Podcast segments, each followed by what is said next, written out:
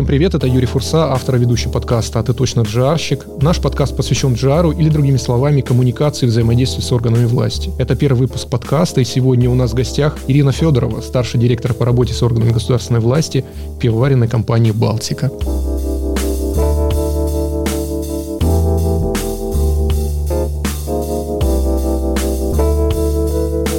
Ира, привет. Привет, Юра. Ира, Расскажи кратко себе. Как ты пришла в GR? Что сподвигло тебя? Ой, ну, я не могу сказать, что я всю жизнь... Ну, наверное, странно, да, что человек мог всю жизнь мечтать стать джарщиком. Это достаточно новая, мне кажется, для, для нас профессия. По образованию я политолог. Я закончила философский факультет Санкт-Петербургского государственного университета, отделение политология. И так получилось, что в какой-то момент писала работу по политическому имиджу лидера и участвовала в предвыборных кампаниях. И получилось так, что вместе вместе с одним из кандидатов участвовала на выборах, и он предложил мне войти в его штаб. И так началась моя работа в законодательном собрании Санкт-Петербурга в качестве помощника депутата. Там какое-то количество времени поработала, и вместе с ним стала работать над тем, чтобы привести в наш округ целую группу депутатов городского совета, местное самоуправление, и нам не хватало кандидатов.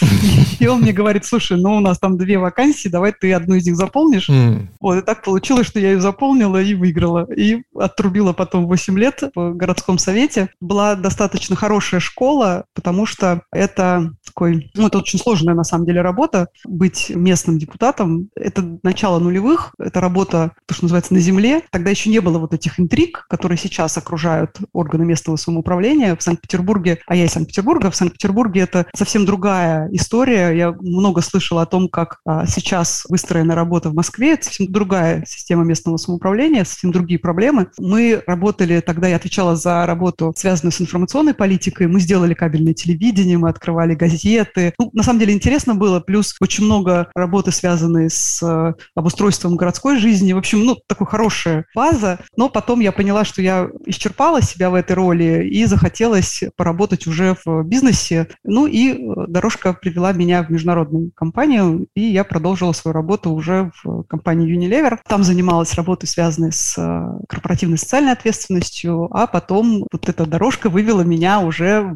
все-таки на работу в взаимодействии с органами государственной власти. Компания «Балтика», компания «Карсберг» предложила мне фокусироваться на этом, и сейчас я занимаюсь вплотную взаимодействием с органами государственной власти в пивоваренной компании «Балтика». Отвечаю за регион Восточная Европа, пять рынков, восемь заводов России, восемь регионов России, присутствие. Ну и как бы вот теперь мы с тобой это обсуждаем. Ир, а можно тебя попросить рассказать нашим слушателям, кто к нам впервые присоединился и не знает, кто такой джарщик или специалист по взаимодействию с госорганами, вот что из себя представляет данный профиль, данная специальность в нескольких словах. Вот ты пришла к сыну в школу на день профессии. Да, я не знаю, есть ли у нас День профессии, но в отдельных странах там есть подобные дни, когда приглашают родителей, и родители рассказывают о том, чем они занимаются, и пытаются увлечь ребят. Я тебе облегчу задачу. У меня сын так спросил. И я когда начала э, отвечать, я поняла, что это вообще выглядит как-то... Я не могу объяснить, потому что я начала говорить, мама ходит и договаривается, и выглядит вообще как-то как будто я там хожу с гаишниками какими-то договариваюсь что-то им вручаешь. Ты знаешь, аналогичная история. У меня когда дочка спросила, папа, чем ты занимаешься? И папа здесь завис, как большая программа на старом ноутбуке. То есть я даже в двух словах, я задумался, а вот чем я занимаюсь именно с точки зрения того, чтобы объяснить ребенку суть нашей профессии. А, мистер Вульф я решаю все проблемы. На самом деле, вот это самое сложное, потому что как бы объяснить то, чем э, мы занимаемся нормальному человеку, вообще невозможно. То есть э, сказать, что я хожу к чиновникам и пытаюсь договориться, ну, мы же, мы же не договариваемся. Мы не договариваемся. Что мы делаем? Мы обосновываем позицию, мы э, объясняем, почему, как бы аргументированно объясняем, почему нельзя повышать акциз. Ну, странно. Мы вносим установленным порядком отзывы, там какие-то, ну, мы через ассоциации доносим позицию о необходимости там отложить, отменить, перенести. Ну, блин. Кому это интересно, да, вот ты приходишь во второй класс, да, там сидят люди. Вот папа, он там, я не знаю, Инженер. пожарный. Пожарный. Он тушит пожар. Вот мама, она врач, она лечит людей. А вот моя мама, она целый день сидит на телефонных конференциях, да, и как бы непонятно какие-то слова там говорит, срочно пиши там письмо губернатору, проси, чтобы там что-то. Ну, это я когда вот какие-то есть такие конференции отраслевые, да, э, есть очень классная история. У Истона есть черный ящик при принятии решения, да, когда на входе у тебя требования и какие-то просьбы и требования, а на выходе поддержка и решение, а внутри черный ящик. Называется черный ящик Истона. Что внутри происходит, никто не знает. Вот суть нашей работы. Что там внутри происходит, никто не знает. Мне кажется, вот, вот так и надо объяснять. Что делает джарщик? Who knows, да?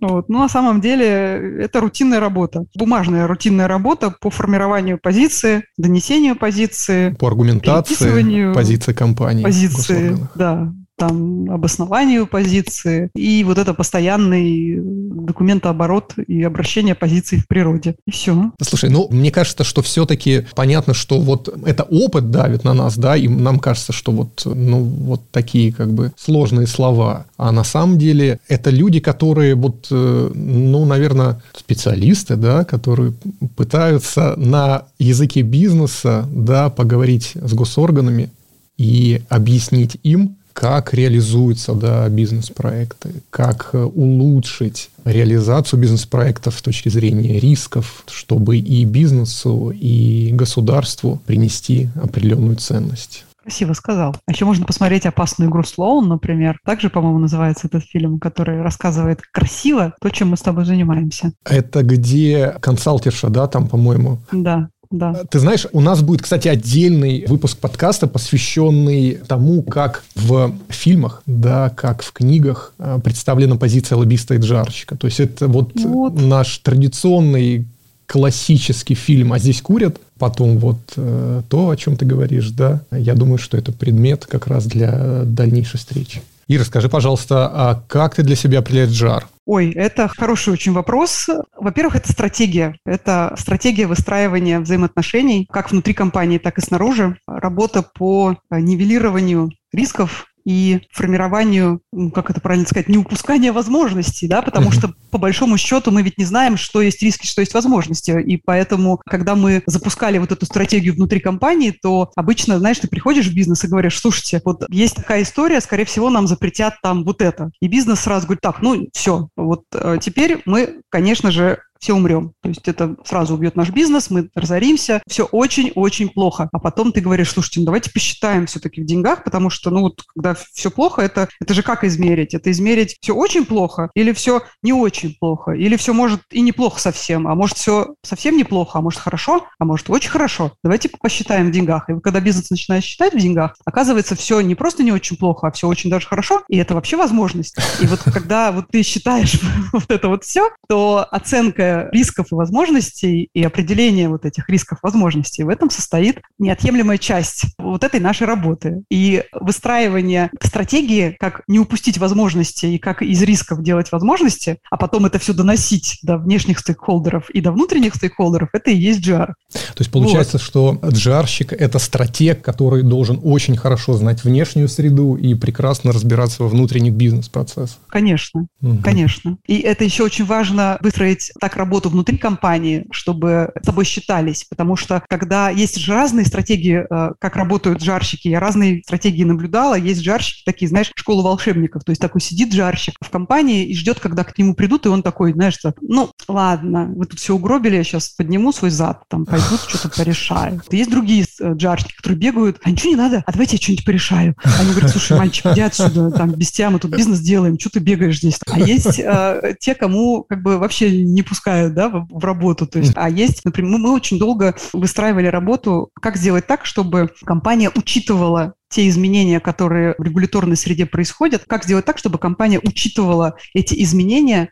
в своей бизнес-стратегии. Угу. То есть, например, мы знаем, что те или иные изменения вступят в силу в 2000 ну, там, 2025 году. Как сделать так, чтобы эти изменения отразились в бизнес-стратегии? Как сделать так, чтобы бизнес про это не забыл? Люди же меняются, да? Ну, например, там, я не знаю, давай предположим, что стратегии по экологии, там, ну, я сейчас абстрактно да, да, рассуждаю, да, да, да. цветной пластик будет запрещен в 2025 году. Ну, предположим, угу. а маркетинг хочет сделать там какую-то инновационную упаковку, где будет использован там цветной пластик. И на эту разработку будет потрачено, а, бюджет, б, время, да, да. и это все будет там в 2025 году мы хотим это запустить. Вот как сделать так, чтобы они поверили в то, что действительно эта стратегия будет реализована, потому что, ну, нет ничего более постоянного, чем времени. Ну, кто его знает там в 2025 году, что произойдет, что не произойдет. Это да. И в компании же существуют процессы, как встроить вот эти риски в существующие бизнес-процессы. Это же тоже как-то надо запустить внутри компании, нужно добиться определенного, ну, в кавычках, да, возьмем, или не в кавычках, уважения к функции, Признание. чтобы бизнес Признание, это учитывал. Да. Да, да, чтобы бизнес это учитывал. Вот. А, мы на это прям потратили время. Скажи, пожалуйста, вот э, в Unilever, да, и в э, Балтике, когда ты пришла, у бизнеса было уже понимание важности GR, да, его вклада в, на бизнес-стратегию, в ее влияние на бизнес-стратегию, или приходилось доказывать, убеждать, что GR как функция не просто так, да, что GR приносит некий, некий value и так далее? А я в Unilever за GR не отвечала. Я на Балтике за GR отвечала, в Unilever я только по касательной, как бы это была часть моего функционала, потому что я за CSR в общей сложности отвечала, и региональные аспекты у меня были. По Балтике могу сказать. Ну, во-первых, мы потратили значительное количество времени на оценку эффективности работы службы, потому что мы с нуля службу выстраивали, как бы было понимание, как мы хотим, чтобы GR выглядел, да, вот мы как бы, когда выстраивали департамент с моим руководителем, да, мы представляли себе, как мы хотим, чтобы выглядела система KPI, система оценки эффективности, да, то есть, с одной стороны, как вот понять, насколько эффективно работает служба? Можно человека часами там какими-то мерить, можно задачами мерить, можно пойти полдня в приемной просидеть, да, можно один телефонный звонок сделать, можно тонну писем написать, можно каждый день на конференциях выступать, можно по телевизору мелькать всю дорогу. Как определить э, ценность... Э, и эффективность нашей функции, да? Да, ценность и эффективность нашей службы. Вот у нас там целая схема. Я сейчас разъяснять не буду, потому что это долго, иначе да, мы да, с тобой да, да, да. никогда не Но, закончим. Ты знаешь, мы кратко... В общем, короче, об... придумали. Да, мы кратко чуть об этом попозже поговорим. Скажи, пожалуйста, а вот жар в Балтике, он что из себя представляет? То есть у вас отдельное подразделение, департамент? Департамент. Сколько людей работает? У нас департамент, он делится на региональные федеральный и штаб-квартирный как бы уровень, угу. ну, федеральный и региональный уровень. Региональные управляющие находятся там, на, где на находятся заводах, наши, да, находятся наши филиалы. Э, федеральные находятся в штаб-квартире. В штаб-квартире 4 человека у меня работает. Ну и, соответственно, на заводах еще сидят 5 человек. Скажи, пожалуйста, еще такой момент. Вот уже возвращаясь к оценке эффективности да, своих ребят, ты сказала, что вот если так систематизировать, есть некий проактивный подход, да, когда люди сами инициируют какие-то изменения, да, приходит чем-то, а есть такой э, реактивный подход, когда люди сидят, чего-то ждут, и э, вот часто, исходя из этого, происходит оценка работы, да, когда некий такой реактивный подход, то люди э, говорят, ой, вы знаете, вот, ну как измерить э, эффективность жара? Ну вот я сходил там на три конференции, да, принял участие в пяти парламентских слушаниях, а проактивность здесь уже, конечно, сама оценка, она сложнее, а, она интегральнее, да, и связана с определенными KPI. Какие KPI вот у вас? Э, слушай, ну мы ну, у меня вот событиями вообще мы не меряем. Ну, то есть мне без разницы, человек может жить в Государственной Думе, вообще палатку поставить, вообще не касается. У нас набор э, регуляторных рисков, которые мы фиксируем на начало года, они меняются. То есть мы их, ну, они не меняются, они, к сожалению, у нас из года в год не меняются. Вот. Но их вероятность может меняться, да, они там, к сожалению, из повестки не уходят, они только добавляются к нам. В список их вероятность может меняться, да, она может э, увеличиваться, может каким-то причинам э, снижаться. И мы меряем регуляторные риски, которые у нас существуют по вероятности, э, либо по значимости для нашего бизнеса. И у каждого регионального или нашего, ну, у каждого, короче, из, из моих коллег есть KPI, которые э, состоят из вот этих рисков, за которые они отвечают. Uh-huh. И этот риск состоит, как бы, ну, собственно, из значимости э, этого риска для нашего бизнеса и из его вероятности. Собственно, задача у, у моего сотрудника либо этот риск снизить по стоимости, угу. либо этот риск снизить по вероятности и как бы убрать его совсем, например. Вот таким образом человек и работает. То есть он либо его, этот риск из повестки убирает, либо этот риск снижает по стоимости. Как он это делает, там прописан под каждый риск соответствующий план работы. Раз в год, да, вы утверждаете эту матрицу рисков и KPI? Каждый квартал и... мы ее пересматриваем. А, каждый, каждый квартал. Ага. Ну, мы смотрим апдейт по рискам, да, то есть мы смотрим, если этот риск меняется или там что-то с ним происходит, там ты видишь просто кривую, динамика выстраивается, и ты смотришь, что с этим риском происходит. То есть, например, вот самая красивая в этом году история – это акциз на сахаросодержащие напитки. Это прекрасная история, которая в этом году а, нас всех просто удивляла. Это тема, которая практически умерла в августе, угу. и все расслабились, и вдруг в сентябре... Сообщение Черноголовки, да, было в этой связи? Ну да. А, вдруг эта тема возникла, и за две недели решение было принято. Хотя в августе было принято решение, что мы убираем из повестки этот регуляторный риск, потому что есть решение, что акциз на сахар не будет по объективным причинам. И вдруг его внесли опять. Если посмотреть на кривую, то она как бы как раз вот абсолютной синусоидой у нас была бы очерчена, вот просто вот на нет сошел и опять возник. То есть для наших слушателей мы поясним, что речь идет о подготовке проекта бюджета на следующий год и о предложениях Минфина по введению нового акциза фактически на сахаросодержащие. Новой категории подакцизного товара, акциз на сахаросодержащие безалкогольные напитки. Вот это дорогостоящая тема. Введение новой подакцизной категории – это всегда очень дорого для ну, соответствующей категории. И э, данная категория на вас влияет, потому что у вас есть, Конечно. соответственно, продукция. У нас есть продукция, которая под эту категорию попадает. Поэтому, конечно же, для всех, кто сейчас в эту категорию попал, с 1 января 2023 года наступает серьезное увеличение по костам. Поэтому любые вот такие э, регуляторные изменения – это серьезный удар по себестоимости продукции, и они, естественно, такие риски, естественно, влияют на повышение цен. А ты не помнишь, э, Минфин во сколько оценивает данный акциз? Помню, но не скажу. Окей. Ну, сумма достаточно существенная, учитывая то, что один из ключевых игроков, да, Черноголовка, заявила о сворачивании инвестиций. Да. Так что ситуация достаточно серьезная. Ну, они очень много заявлений делают, да, мы следим за ними. Это очень интересно. Ир, мы немного поговорили о том, как жар устроен в вашей компании, а в целом отрасль что из себя представляет. То есть вы один из ключевых игроков. Кто вот еще помимо вас основные участники? Пивоваренная отрасль конкурентная, на самом деле высококонкурентная отрасль, очень интересная, потому что более 65% представлено тремя крупнейшими игроками. Это пивоваренная компания «Балтика», пивоваренная компания «Саннбеф» и компания «Хайникен». Дальше идут компании, московская пивоваренная компания, там, компания Чакова, и вообще остальную часть рынка представляют более двух тысяч средних и малых представителей отрасли. То есть можно сказать, что рынок высококонкурентный. Соответственно, игроков очень много. Вот так рынок распределяется. Хотел бы напомнить, что в марте 2021 года приказом главы Росалкогольного регулирования Ирина была назначена руководителем рабочей группы по профилактике нелегального оборота пива и слабоалкогольной продукции. Я читал твое интервью, и ты делаешь акцент на том, что у вас есть неучтенный оборот. А можешь пояснить, что это такое? Откуда появилась эта проблема, как вы с этим боретесь и роль регулятора в этом? А неучтенный оборот действительно есть. Специфика неучтенного оборота в пивоваренной отрасли заключается в том, что в отличие от других категорий алкоголя, вот как раз специфика заключается в том, что у нас нет э, суррогатов и нет контрафакта. Когда говорят об алкогольной отрасли, то чаще всего употребляют такие слова, как суррогат, контрафакт, а, но это не является специфичным для нашей категории. Для нашей категории скорее является уход от уплаты акциза. Вот это основная специфика, и продукция, которую мы считаем как бы для нас критичной, это продукция, которая запускается в оборот без уплаты акцизов. Это продукция, которая уходит в оборот э,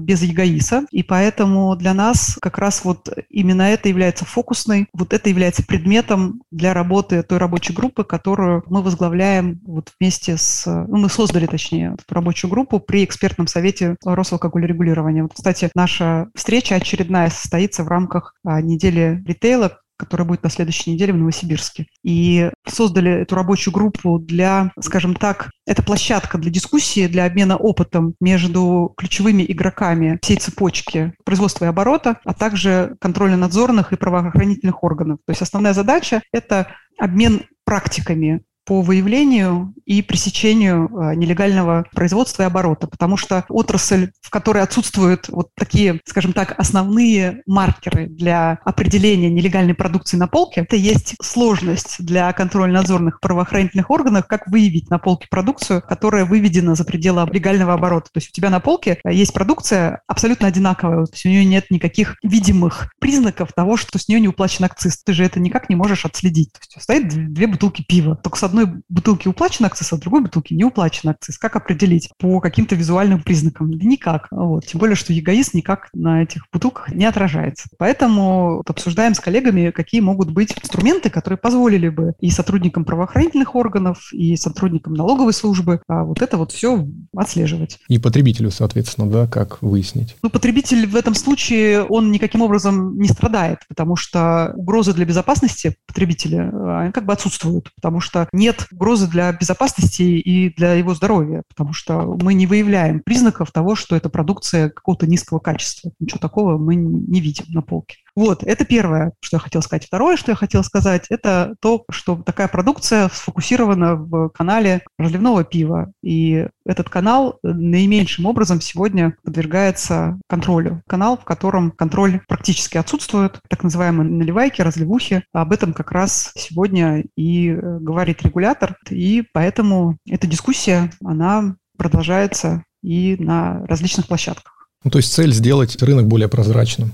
Ну, это задача, угу, конечно. Угу. И поэтому вот э, все дискуссии, понимаешь, как бы э, иногда удивляет просто э, коллеги по отрасли э, вот из, из других сегментов, нет речи о том, там, крупные, маленькие, там, российские, нероссийские, там, как бы вот когда начинают делиться, что вы такие сики, нет такого разделения, есть разделение на честных и нечестных. Да, вот, вот это всегда, меня всегда вот это удивляет. То есть ты либо добросовестный, да, либо недобросовестный, маленький, большой, вообще без разницы.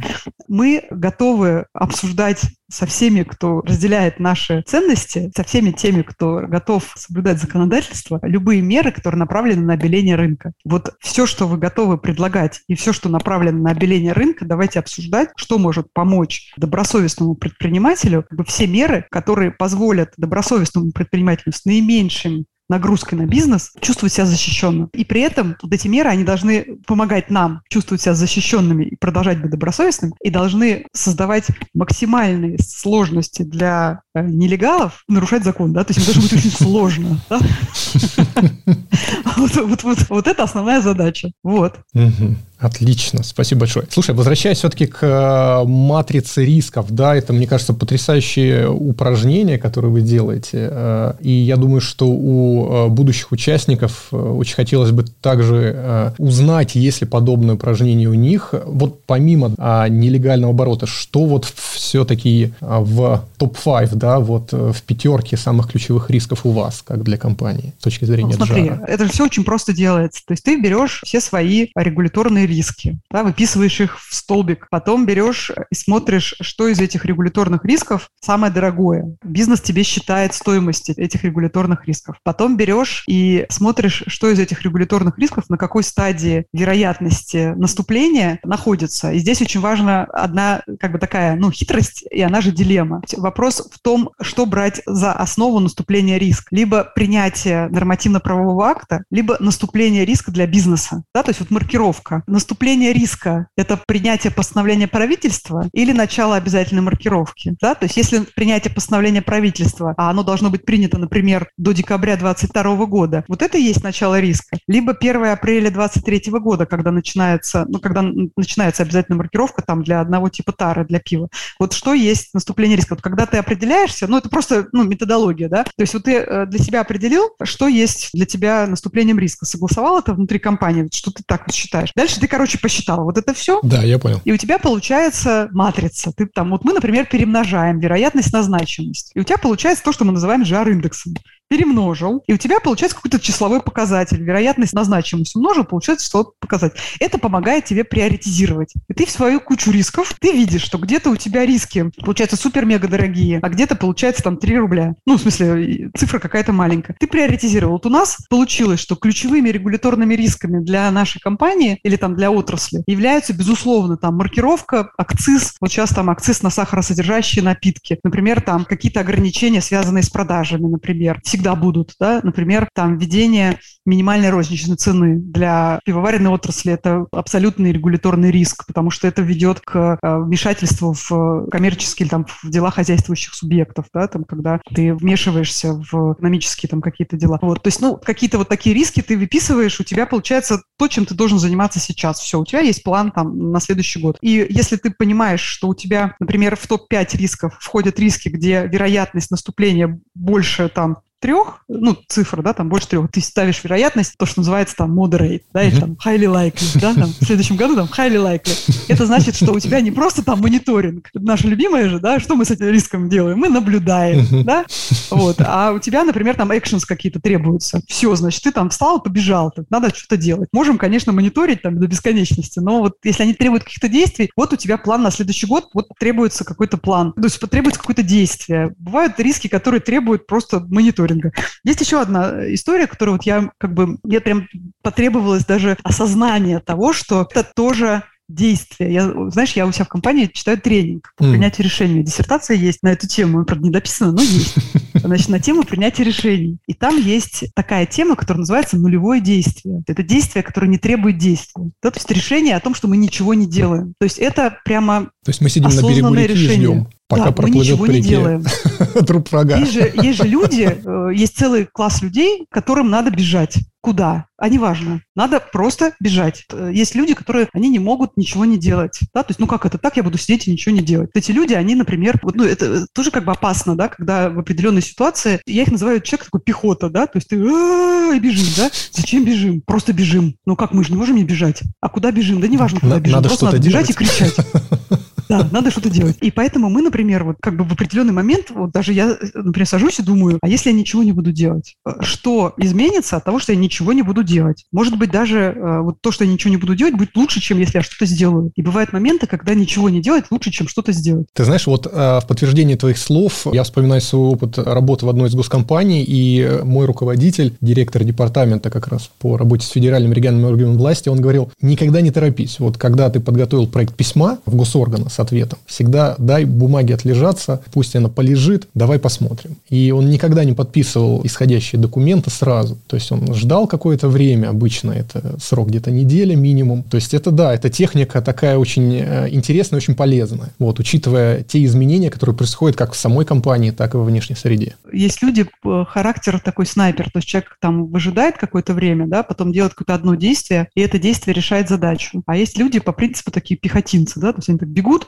кричат, как бы совершают какое-то безумное количество действий с огромным шумом, да, то есть вот они там закидывают письмами аудиторию, там высылают 500 обращений в адрес всех просто людей, заваливают этими обращениями, от них начинают уставать все, начинают отбрыкиваться, воспринимают это все как белый шум, просто бес, бесконечный, там, бестолковый. Вот такое вот меня, ну, я, я, я очень не люблю. У Винни-Пуха же есть, как начинается Винни-Пух, да, вот эта книга на английском языке, которая, а, она ведь начинается, Кристофер Робин спускается по лестнице и тащит Винни-Пуха по ступенькам. Винни-Пух спускается, значит, по ступенькам головой, так, бум-бум-бум-бум по лестнице и, и думает, если бы у меня была хотя бы минутка подумать, а не биться постоянно головой об лестницу, я бы остановился и подумал, но у меня нет такой возможности, поэтому я типа бьюсь головой по ступенькам, бум-бум-бум. Вот была бы возможность stop and think, stop and think. Как бы вот, э, вот иногда хочется просто, знаешь, как бы остановиться и подумать. И подумать.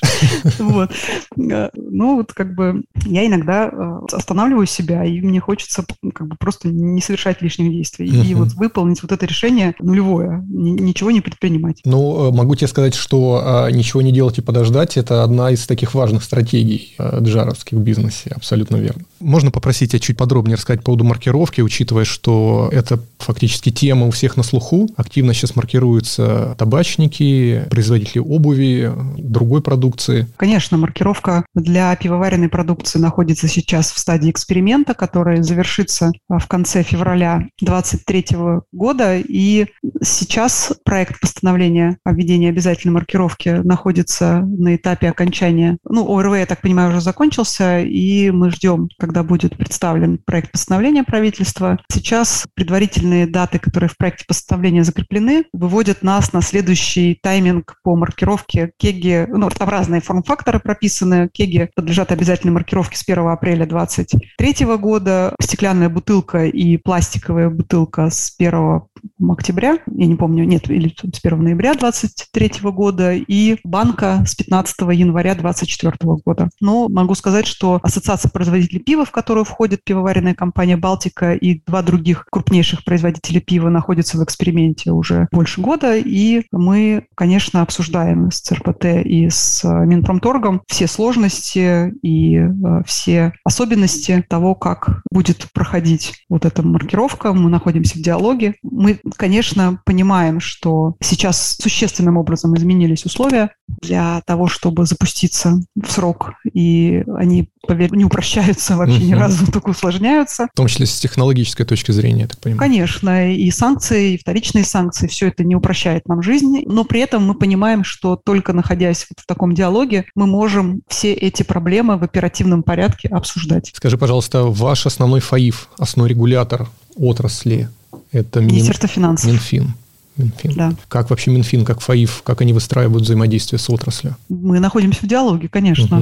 Угу. Что делать? Конечно, вот это очень да. важно. Конечно. У нас и Министерство финансов, Росалкогольрегулирование, выстроен диалог. У нас есть и РГДС, регуляторная гильотина, ну, специально созданная рабочая группа в рамках вот этого проекта по регуляторной гильотине. Ну, она уже переформатировалась, естественно, но сам инструмент никуда не делся и обсуждается там ключевые нормативно-правовые акты, которые волнуют отрасль. Есть экспертный совет Росалкогольрегулирования, где можно обсуждать ключевые проекты. Ну, по-разному э, коллеги обсуждают. Ну, главное, что есть диалог, и можно какие-то вопросы действительно обсуждать. Ир, а возвращаясь к предмету подкаста, да, подскажи, пожалуйста, вот каким компаниям нужна своя джар-функция, а какие могут справиться, собственно говоря, благодаря ассоциации, либо консалтинговым агентством. То есть понятно вот, что у вас отрасли, которая очень серьезно регулируется государством, да, и вы производите подакцизный товар, и государство уделяет очень серьезное внимание вообще отрасли, регулированию отрасли. А есть отрасли, которые, ну, откровенно говоря, вниманием государства не избалованы. Вот так можно выразиться. Как там, насколько... Их забыли.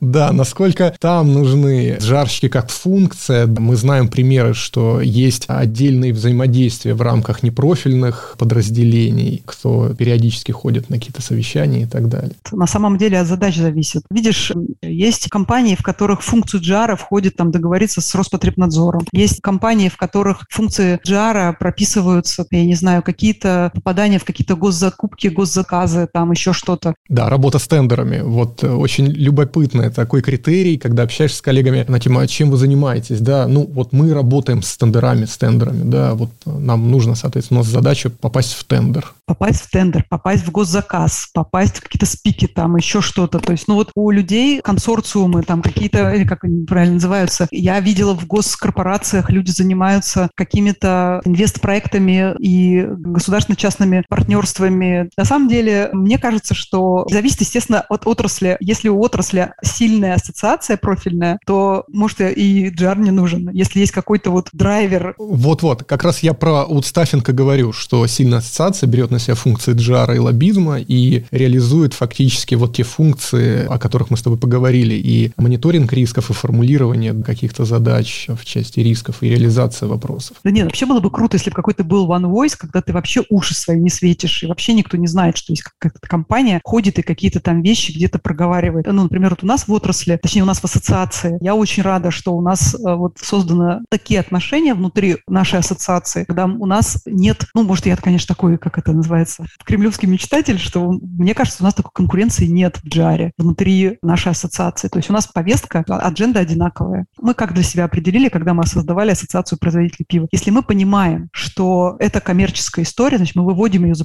за пределы адженды ассоциации. И мы не занимаемся этой темой. Если мы понимаем, что у нас повестка общая, ну, вот какой-то вопрос не имеет коммерческой окраски, да, значит, все, это является частью адженды а, ассоциации. Как только там есть какие-то аспекты, там, вот у нас был закон о торговле, да, все, вот там есть часть, как бы, истории, связанной с коммерческой повесткой, мы, как бы, выкинули эту историю из ассоциации и не занимались этим вопросом. Все остальное – это скоп а, ассоциации, перечень рисков, вот у нас есть риск мэп, вот мы там внутри ассоциации эту историю драйвим, у нас люди выступают, да, вот я там какой-то вопрос освещаю, коллеги из отрасли ходят сами, освещают весь список задач. Нам не надо входить втроем, чтобы, не дай бог, кто-то из нас что-то лишнее там не сказал. То есть мы как бы шерим между собой вообще без проблем все это. Ну, я могу сказать, что это редкий пример взаимопонимания и такой единой работы в рамках общей цели. А есть и примеры, когда в рамках одной отрасли очень сильная конкуренция, только какие-то, ну вот прям назревшие проблемы могут объединить игроков, но при этом они также остаются очень сильными конкурентами. Это у нас называют мощное пивное лобби.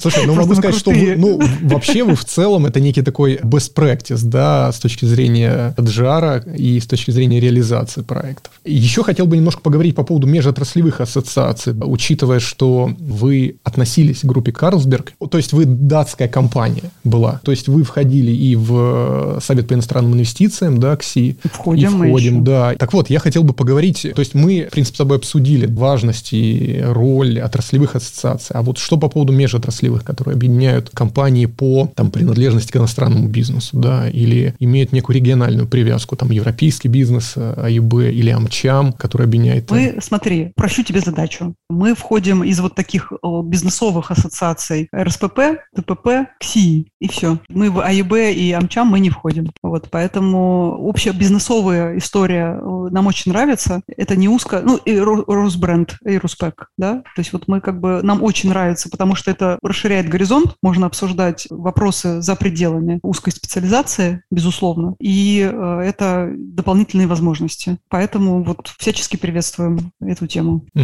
А, слушай, я отдельно хотел поговорить по поводу РСПП, и это вот та новость, которая меня очень вдохновила. Я отдельно хочу на ней остановиться, что в октябре 2020 года на съезде РСПП Ирина Федорова была избрана членом правления РСПП. Ира, мои поздравления, это очень круто. Расскажи по поводу своей роли. А, что ты делаешь, как часто вы встречаетесь, выступаешь ли ты на съездах? Ну, на самом деле, мне кажется, что РСПП сейчас самая сильная бизнес-ассоциация, которая есть. Не хочу никого обидеть, но мы других таких же мощных по защите интересов бизнеса ассоциаций не видим. Не в обиду никому будет сказано по отстаиванию достаточно таких неудобных, скажем так, вопросов. И мы э, видим поддержку для бизнеса и в период пандемии, и в период санкций. Э, поэтому достаточно активно используем потенциал РСПП по самому различному спектру вопросов для бизнеса. Да, и как раз хотел э, в подтверждение твоих слов сказать, что РСПП наиболее ярко да, и в очередной раз подтвердил свою эффективность как раз во время ковида, когда была создана рабочая группа отдельная. И, Ой, это была очень крутая группа. Да, Я и помню э,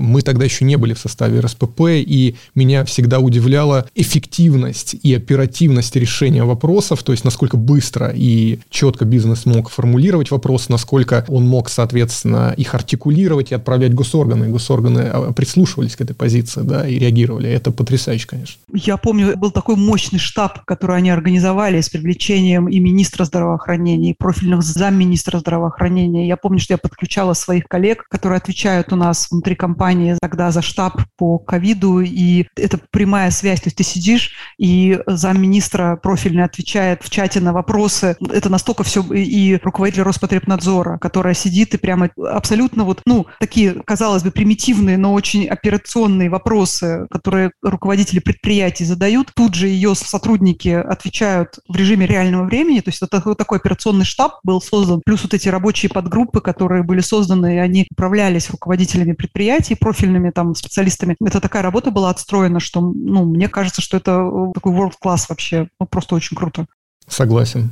Согласен. Ир, я хотел отдельно поговорить по поводу регионального джара. Да, ты сказала, что у тебя есть сотрудники, которые работают в регионах. Региональный джар, он, ну, согласись, отличается от федеральной повестки. Он более такой приближен к земле. Можем немного поговорить по поводу вот регионального аспекта. С чем коллеги сталкиваются, э, что у них на повестке дня, какие риски? Ну, смотри, э, специфика нашей отрасли заключается в том, что региональные органы государственной власти имеют право ограничивать продажу алкоголя по месту и времени на региональном уровне. Поэтому, конечно, коллеги в регионах занимаются... Ну, во-первых, их регион не ограничивается местом нахождения производственной площадки, он значительно шире, это дивизионы продаж. Соответственно, региональная специфика – это прежде всего все равно работа с нормативно-правовыми актами и работа с регуляторными рисками. Плюс это, конечно, специфика, которая возникает в регионах, в том числе и с региональными властями. Ну, там много очень аспектов у них. Но это специфика нашей компании, потому что вот конкретный региональный управляющий, он в себе совмещает не только GR, но и внешние коммуникации. То есть они 50%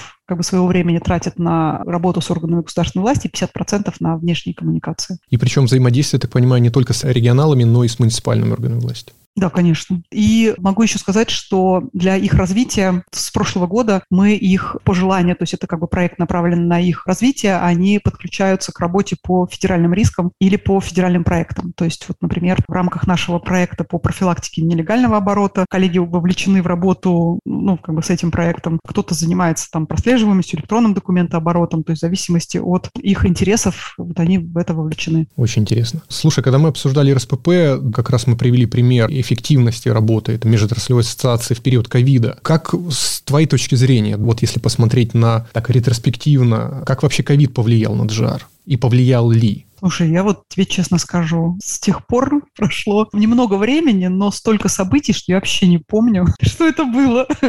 Он, я могу сказать вот что. Во-первых, мои э, личные впечатления. Органы власти стали ближе, потому что формат взаимодействия с ними изменился. Он перешел в онлайн. Ушел в цифру, можно сказать, да? Да, и коллеги упростили взаимоотношения. То есть много контактов перешло в какие-то мессенджеры, в Zoom. Ну, не Zoom, ладно, там у них свои коммуникации. Ну, неважно, в общем, перешли в онлайн в любых форматах, и контакты упростились, да, то есть если раньше ты там как-то переписывался, там еще что-то, какие-то совещания, то теперь пообщаться там в мессенджере, списаться, давайте там по зуму там, или повстречаемся, и эти, эти совещания, все эти встречи, все это значительным образом упростилось, мне кажется. То есть они просто так стали ближе, в общем. Мне кажется, это положительная история. В этой части коммуникации упростились, скажем так. Ира, скажи, пожалуйста, кто ты вне профессии? Вот ты топ-руководитель, да, ты старший директор, у тебя много людей в подчинении, очень серьезная нагрузка. Но вот вне профессии Ирина Федорова. У меня есть сын, э, ему 8 лет,